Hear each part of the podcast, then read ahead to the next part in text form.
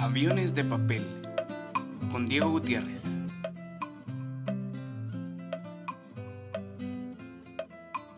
Pescado fresco en Japón.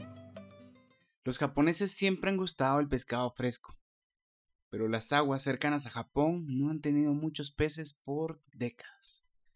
Así que para alimentar a la población japonesa, los barcos pesqueros fueron fabricados más grandes para ir mar adentro. Mientras más lejos iban los pescadores, más era el tiempo que les tomaba regresar a entregar el pescado. Si el viaje tomaba varios días, el pescado ya no regresaba fresco. Para resolver el problema, las compañías instalaron congeladores en los barcos pesqueros. Así podían pescar y poner los pescados en congeladores. Sin embargo, los japoneses pudieron percibir la diferencia entre el pescado congelado y el fresco, y no les gustaba el congelado. Por lo tanto, tenían que venderlo más barato. Las compañías instalaron entonces en los barcos tanques para los peces. Podían así pescar los peces, meterlos en los tanques y mantenerlos vivos hasta llegar a la costa. Pero después de un tiempo los peces dejaban de moverse en el tanque. Estaban aburridos y cansados vivos, eso sí.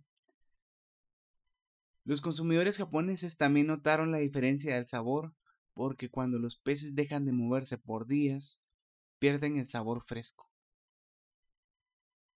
¿Y cómo resolvieron el problema las compañías japonesas? ¿Cómo consiguieron traer pescado con sabor de pescado fresco? A ver, si las compañías japonesas te pidieran asesoría, ¿qué les recomendarías? Tómate un momento para pensarlo.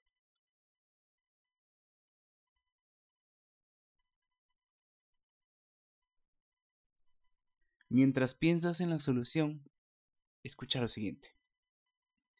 Tan pronto una persona alcanza sus metas, tales como empezar una nueva empresa, pagar sus deudas, encontrar una pareja maravillosa o lo que sea, empieza a perder la pasión ya no necesitará esforzarse tanto, así que solo se relaja.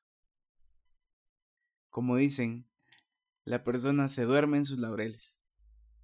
Experimentan el mismo problema que las personas que se ganan la lotería o el de quienes heredan mucho dinero y nunca maduran. Como el problema de los pescadores japoneses, la solución es sencilla y se resume en la siguiente frase. Las personas prosperan más cuando hay desafíos en su medio ambiente. A ver, para mantener el sabor fresco de los peces, las compañías pesqueras ponen a los peces dentro de los tanques en los botes. Pero ahora ponen también un tiburón pequeño. Por supuesto que el tiburón se come algunos peces, pero los demás llegan muy, pero muy vivos. Los peces son desafiados tienen que nadar durante todo el trayecto dentro del tanque para mantenerse vivos. Cuando alcances tus metas, proponte otras mayores. Nunca debes crear el éxito para luego acostarte en él. Así que invita un tiburón a tu tanque y descubre qué tan lejos realmente puedes llegar. Unos cuantos tiburones te van a hacer conocer tu potencial, que no te asusten sus dientes ni sus trampas.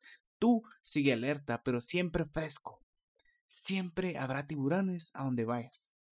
Estamos todos en el mismo sitio donde siempre tendremos dificultades y ellas serán bienvenidas si las sabemos mirar como las oportunidades para encontrar nuevos caminos, para escuchar otras opiniones, para aprender nuevas maneras de ver la vida, para fortalecer nuestro espíritu y sacar lo mejor de nosotros mismos.